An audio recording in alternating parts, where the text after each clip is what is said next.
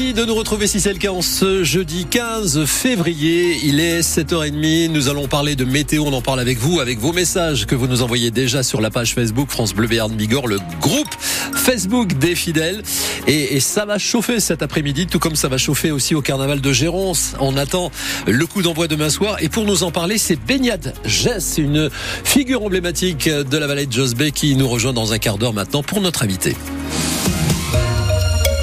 Sophie Péridieu dans ce journal de 7h30, un temps particulièrement doux est prévu cet après-midi en Berne et en Bigorre. 26 degrés annoncés, inhabituel pour la saison et pas forcément positif pour la neige et nos stations de ski. Euh, depuis une semaine déjà, la Bigorre est en vacances scolaires. Demain soir, ce sera autour du Béarn. Alors, il y a de nombreux vacanciers qui veulent profiter de la montagne. Malgré les faibles niveaux de neige, ils sont là. Régine Cazocco est directrice adjointe de l'Office de tourisme du Haut-Béarn à Pierre-Saint-Martin. Elle s'en réjouit, il n'y a pas eu beaucoup d'annulations. Alors sur la fréquentation, c'est curieux parce qu'on s'attendait à quand même avoir beaucoup plus d'annulations euh, par rapport à, on va dire, à l'ambiance générale. Finalement, euh, c'est pas si évident que ça. Euh, on a renforcé les animations euh, hors ski, évidemment, hein, pour pouvoir euh, remplir quelques créneaux, même si ben, les, gens font leur, leur, cours de ski le matin, leur petite descente. ils nous disent que le haut de la station, ben, c'était super. Donc, on arrive à combiner. C'est, c'est pas des vacances 100% ski pour eux, mais du coup, ça leur permet de découvrir. les gens, je pense, commencent à être préparés à cet aléa et ont choisi de venir à la montagne. Alors, on verra ce qui se passe dans les 15 jours qui viennent hein, puisque chaque clientèle a ses spécificités. Euh, mais on pense que néanmoins, euh, les, gens répondent à peu près présents quand même. Et selon les chiffres de la préfecture, 100% des locations seront occupées la semaine prochaine à la Pierre Saint-Martin. Quant aux prévisions météo, eh bien, nous les ferons à la fin de ce journal, bien sûr. Les vacanciers de demain auront peut-être du mal à arriver jusqu'à nous. Hein. Et oui, car euh, les contrôleurs de la SNCF sont en grève à partir de demain et tout le week-end. Un TGV sur deux supprimé, qu'il s'agisse d'un Ouigo ou d'un train inouï. Même chose pour les intercités de jour et de nuit, Valentin Winato.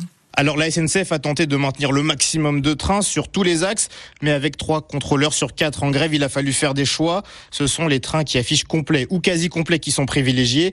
Et en ces vacances de février, qui riment avec ski pour 10% des Français, 20% des clients de l'entreprise, ce sont surtout les trains vers les Alpes qui sont maintenus.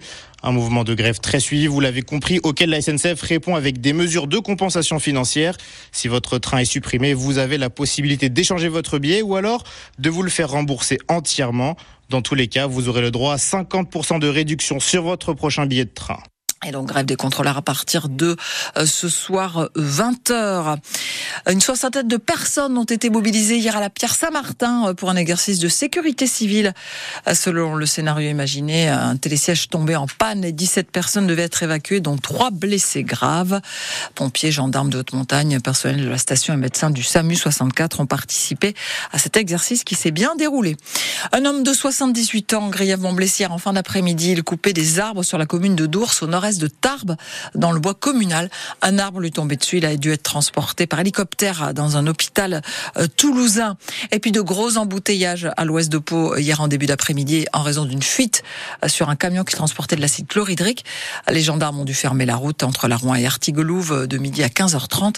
Le temps de transvaser l'acide d'une cuve à une autre.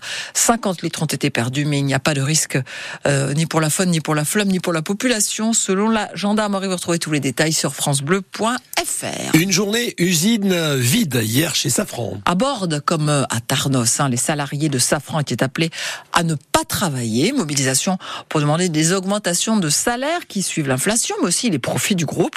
On est en pleine négociation annuelle obligatoire sur les salaires, les fameuses NAO, et les syndicats veulent peser ou plutôt mettre la pression, hein, car pour l'instant, ils refusent de se mettre autour de la table de négociation.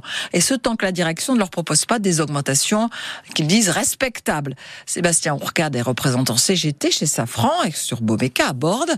Il appelle une fois de plus à une meilleure répartition de richesses. Et on sait que c'est le travail qui crée la valeur ajoutée, qui crée la richesse.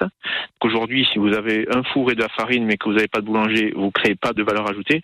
C'est nous qui créons la valeur. Et c'est pour ça qu'en s'arrêtant de travailler, ben, on, veut montrer que ben, sans nous, l'usine ne tourne pas et que la valeur elle se crée pas.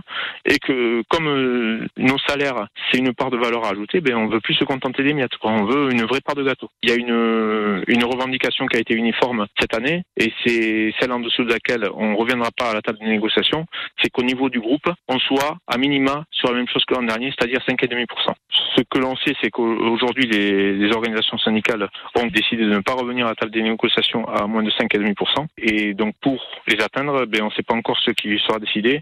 Mais l'idée qu'il y a, et c'est une première aujourd'hui, ce qui se passe Safran, c'est que c'est intersyndical, la CGT, la CFDT, la CFE-CGC et FO, qui sont ensemble et au niveau de tout le groupe pour essayer d'avoir des actions coordonnées. Mobilisation donc chez Safran à bord avec un rassemblement à Paris devant le siège. Une famille d'escrocs présumés doit être jugée par le tribunal de Pau cet après-midi pour une affaire de fraude et de blanchiment d'argent à Ramous entre 2014 et 2019. Une entreprise de litrine n'a jamais rien déclaré au fisc. Ce sont huit personnes qui doivent comparaître. On en reparle dans le prochain journal. Comment éviter la prolifération des pigeons dans nos communes? On pose la question ce matin sur France Bleu Béarn Bigorre à 8h15 alors qu'une association de défense des animaux passe à saisir le tribunal administratif de Pau pour savoir comment la ville gérait la question.